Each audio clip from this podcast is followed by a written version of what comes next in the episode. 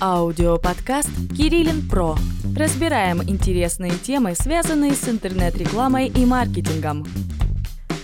Всем привет, меня зовут Николай Кириллин, и сегодня мы с вами поговорим на тему личной эффективности. Часто многие специалисты, которые работают в интернете, неважно, маркетологи, программисты или а, в других направлениях, например, СММщики, а, сталкиваются с такой проблемой, что накопилось огромное количество дел, а нужно постоянно разгребать, нужно постоянно что-то делать, появляются какие-то идеи, не успел записать, забыл, потерял, ну и, в общем, какой-то в голове происходит постоянный хаос. Сегодня как раз несколько лайфхаков для личной эффективности, которые использую я и которые советую использовать вам. Итак, первое правило и самое главное, это все, что вам приходит в голову, нужно обязательно записать. Неважно, идея, рекламная связка, а, может быть, вы решили э, какую-то придумать тему для своих постов. Все это нужно записывать. Записывать можно как в электронных носителях, так и в обычный ежедневник. Главное, чтобы вы в него потом заглядывали, и вам было удобно.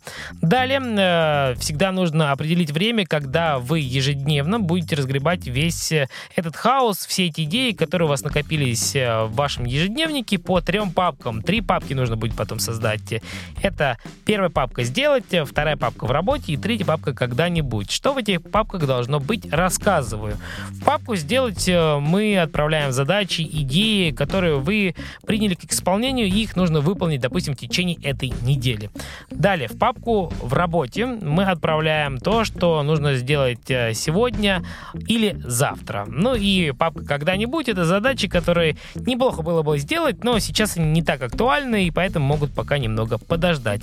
Далее алгоритм простой. Каждый день мы просматриваем папку «Сделать» и переносим задачи э, в папку «В работе». То есть у нас идет постоянное обновление. Сделали, обновили папку в работе. Сделали, обновили папку в работе. Из папки в работе мы формируем календарь на сегодня или завтра. Делать это можно таким способом к примеру, с 10 до 12 такая-то задача, с 12 до 13 такая-то задача. Таким образом, мы формируем план для наших действий, и э, в конце дня мы всегда понимаем, что нам делать дальше и какая эффективность на сегодняшний день у нас была.